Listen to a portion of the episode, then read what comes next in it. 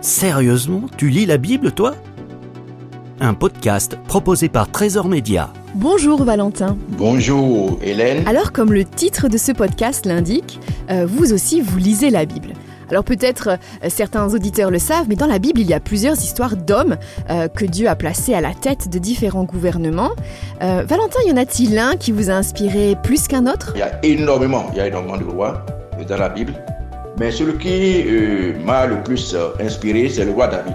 En raison de son profil, de son parcours, de ses euh, tentations, de ses échecs et de ses exploits. Donc c'est un roi qui m'a beaucoup inspiré. Alors l'autre roi dont l'histoire me fait réfléchir, c'est Nebuchadnezzar, le roi de Babylone. Nous avons beaucoup à apprendre de sa vie pour mieux obéir à Dieu et aussi comprendre comment Dieu pourrait se servir parfois d'un impie pour sanctionner son peuple en cas de désobéissance. Valentin, qu'aimeriez-vous dire à celles et ceux qui vous écoutent aujourd'hui et qui hésitent encore à lire la Bible? Nous sommes euh, des humains, nous sommes la créature de Dieu.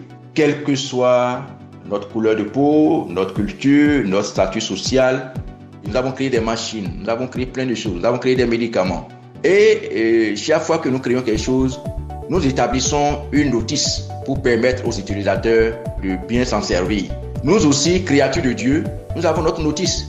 Et notre notice, c'est la Bible. Donc, on ne peut pas ne pas lire la Bible et savoir comment se comporter dans ce monde bas. Nous avons besoin de savoir ce que Dieu veut de nous, ce qu'il veut que nous fassions, la leçon qu'il veut que nous donnions, comment devons nous comporter dans ce monde. Un grand merci Valentin. Retrouvez gratuitement tous nos podcasts sur trésorsonore.com.